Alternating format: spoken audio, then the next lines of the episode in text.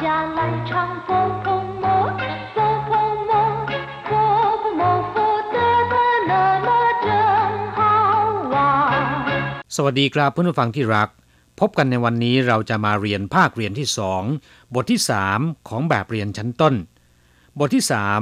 ช่างเฉวยไปโรงเรียน ในบทนี้เราจะมาเรียนรู้คำสนทนาภาษาจีนกลางที่เกี่ยวกับการไปโรงเรียน และก็การเรียนหนังสือนะครับ 第三课 上学一课文，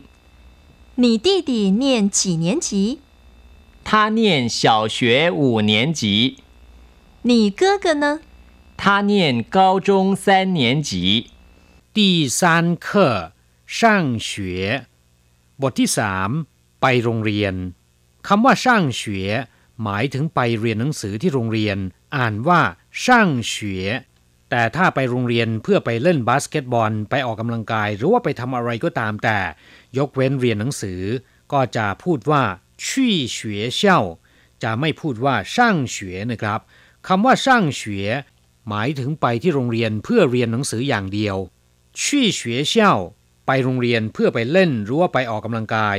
เรียกว่าชี่เฉวยเช่าคำว่าชี่ก็คือไป ส่วนเฉวยเช่าก็คือโรงเรียน หนี่ตี้ตีเนียนจีเนียนจีน้องชายของคุณเรียนชั้นอะไร หนีตีตีน้องชายของคุณ ถ้าเป็นน้องชายของผมต้องบอกว่าวัวตีตีน้องชายของเขาท่าตี้ตีเนียนจีเนียนจีเรียนชั้นอะไรคำว่าเนียน แปลว่าเรียน แปลว่าอ่าน ในที่นี้แปลว่าเรียนนะครับ จีเนียนจีก็คือชั้นอะไร หรือชั้นที่เท่าไหร่ เนียนจีเหนียนจีก็คือเรียนชั้นอะไร เรียนชั้นที่เท่าไหร่ น้องชายของคุณเรียนชั้นอะไร他念小学五年级เขาเรียนชั้นประถมปีที่ห้า他念เขาเรียน เฉาเฉวยแปลว่าชั้นประถมศึกษาอูเหนียนจีปีที่ห้าเฉาเฉวยอูเหนียนจีก็คือชั้นประถมปีที่ห้า他念小学五年级 เข้าเรียนชั้นประถมศึกษาปีที่ห้าหนีเก้อเกิดนะ พี่ชายคุณล่ะหนีเก้อเกิดพี่ชายของคุณวัวเก้อเกิดพี่ชายของผมท่าเก้อเกิดพี่ชายของเขาคำว่านะเป็นคำที่ใช้ในประโยคคำถาม อย่างเช่นว่าคำว่าหนีเก้อเกิดแปลว่าพี่ชายของคุณ ถ้าเติมคำว่าเนเข้าไปที่ท้ายประโยค ก็จะกลายเป็นประโยคคำถามทันที แปลว่าพี่ชายของคุณล่ะหนีนะ แปลว่าคุณล่ะท่านนะ เขาล่ะวัวนะ ผมล่ะท่าเนียนเกาจงซานเนียนจีเขาเรียนชั้นมัธยมศึกษาตอนปลายปีที่สามท่าเนียนเกาจง แปลว่าเขาเรียนมัธยมศึกษาตอนปลายคำว่าเกาจง หมายถึงมัธยมศึกษาปลายนะครับ ถ้าเป็นมัธยมศึกษาต้นจะเรียกว่า กัวจง สามเหนียนจีก็คือชั้นปีที่สามเออเหนียนจีชั้นปีที่สองยี่เหนียนจีแปลว่าชั้นปีที่หนึ่งทาเนียนเกาจงสามเหนียนจีเข้าเรียนชั้นมัธยมศึกษาตอนปลายปีที่สามครับเพื่อนฟังหลังจากทราบความหมายของบทเรียนนี้ไปแล้วนะครับ ต่อไป ขอให้เปิดแบบเรียนไปหน้าที่ 16 เราจะไปเรียนรู้คำศัพท์ใหม่ ๆ ในบทเรียนนี้ ศัพท์คำที่หนึ่งเนียน แปลว่าอ่านหรือว่าเรียน เนียนชูก็คืออ่านหนังสือ เนียนจริง แปลว่าสวดมนต์我念过小学ผมเคยเรียนชั้นประถมมาก่อน请再念一遍กรุณาอ่านอีกหนึ่งรอบ นอกจากแปลว่าอ่านหรือว่าเรียนแล้วนะครับคำว่าเนียน ยังมีความหมายว่าคิดถึง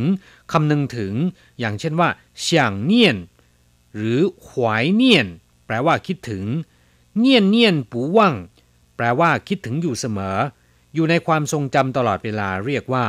เนียนเนียนปูว่างศัพท์คำที่สองเหนียนจีแปลว่าชั้นเรียนในโรงเรียน อย่างเช่นว่าเฉาเฉวยอี้เหนียนจีแปลว่าชั้นประถมปีที่หนึ่งกัวจงเอ้อเหนียนจีแปลว่าชั้นมัธยมตอนต้นปีที่สองเกาจงซานเหนียนจีแปลว่ามัธยมปลายปีที่สาม ต้าเฉวยสี่เหนียนจี แปลว่ามหาวิทยาลัยปีที่สี่คำว่าเหนียนคำเดียวแปลว่าปี ส่วนคำว่าจีแปลว่าชั้นเรียน แปลว่าชั้น ระดับหรือว่าอันดับก็ได้ อย่างเช่นว่าเก้าจีแปลว่าชั้นสูงจงจีแปลว่าชั้นกลาง ชูจีแปลว่าชั้นต้น เมื่อนำเอาทั้งสองคำมารวมเป็นคำเดียวกันเป็นเหนียนจีมีความหมายว่าชั้นเรียนในโรงเรียน ศัพท์คำต่อไปเฉาเฉวยแปลว่าโรงเรียนชั้นประถม ถ้าเป็นเฉาเฉวยเซิงแปลว่า นักเรียนชั้นประถม我家附近有一所小学แปลว่า แถวบ้านผมมีโรงเรียนชั้นประถมหนึ่งแห่งคำว่าเฉาเพื่อนผู้ฟังเคยเรียนไปแล้วนะครับ แปลว่าเล็ก แปลว่าน้อย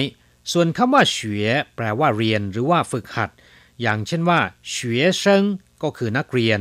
เฉวยเช่าคือโรงเรียน เมื่อนำคำว่าเฉามารวมกับคำว่าเฉวย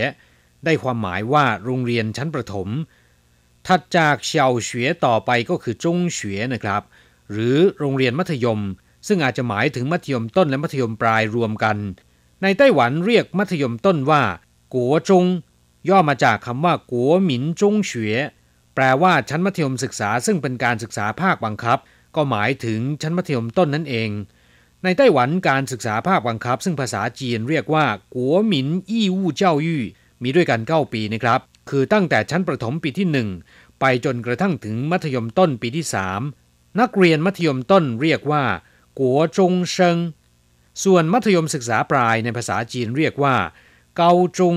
คำว่าเกาแปลว่าสูง หรือว่าชั้นสูง เกาจงย่อมาจากคำว่าเกาจีจงเฉว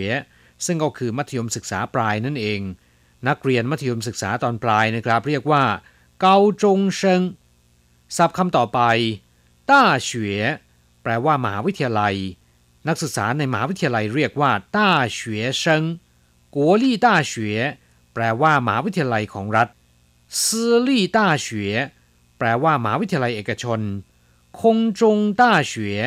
แปลว่ามหาวิทยาลัยที่เรียนผ่านการสอนทางอากาศ อย่างเช่นว่าผ่านสื่อวิทยุ หรือว่าทีวีเป็นต้น เรียกว่าคงจงต้าเฉวศัพท์คำต่อไปปี้เย่แปลว่าสำเร็จการศึกษา จบการศึกษา อย่างเช่นว่าปี้เย่เจิ้งชูประกาศนียบัตรปี้เย่เตียนหลี่ พิธีมอบประกาศนียบัตรสำหรับผู้สำเร็จการศึกษาต้าเฉวปี้เย่หมายถึงจบการศึกษาระดับมหาวิทยาลัยเฉาเฉวปี้เย่ก็คือจบชั้นประถมศัพท์คำสุดท้ายนะครับยี่เฮ้า แปลว่าหลังจากนั้น ต่อไปภายหลังหรือว่าต่อไปในภายหลังก็ได้นะครับ อย่างเช่นว่าฉงจิงหยี่เฮ่านับจากวันนี้เป็นต้นไปสั้เหนียนหีเฮ่าหลังสามปีต่อมากงจั่วฉีหมันหีเฮ่าหลังจากที่ทำงานครบกำหนดเวลาแล้ว ครับผู้ฟังเรียนคำศัพท์ใหม่ๆบทนี้ผ่านไปแล้วนะครับ ต่อไปเราจะไปทำแบบฝึกหัดพร้อม ๆ กับคุณครู 小学毕业以后就念高中吗หลังจากเรียนจบชั้นประถมศึกษาแล้ว ก็เข้าเรียนชั้นมัธยมศึกษาตอนปลายใช่หรือไม่不是ไม่ใช่先念国中再念高中เรียนชั้นมัธยมศึกษาตอนต้นก่อน ค่อยเรียนมัธยมศึกษาตอนปลาย先念国中เรียนชั้นมัธยมศึกษาตอนต้นก่อน再念高中 ค่อยเรียนมัธยมศึกษาตอนปลายเชียนเนียน เรียนก่อนใจเนียน แปลว่าค่อยเรียนเกาจงปีเย่หยี่เข้านะ หลังจากเรียนจบชั้นมัธยมศึกษาตอนปลายแล้วล่ะน่าจิวเคยเนียนต้าเฉวละก็สามารถเข้าเรียนในมหาวิทยาลัยได้น่าจิวเคยแปลว่าก็สามารถได้น่าจิวเคยแปลว่าก็สามารถ เนียนต้าเฉวละเรียนมหาวิทยาลัยได้ กลับมาฟังหลังจากเรียนไปแล้ว ขอให้นำไปหัดพูดบ่อยๆนะครับ เวลาของเราหมดลงแล้ว เราจะกลับมาพบกันใหม่ในบทเรียนถัดไป สวัสดีครับ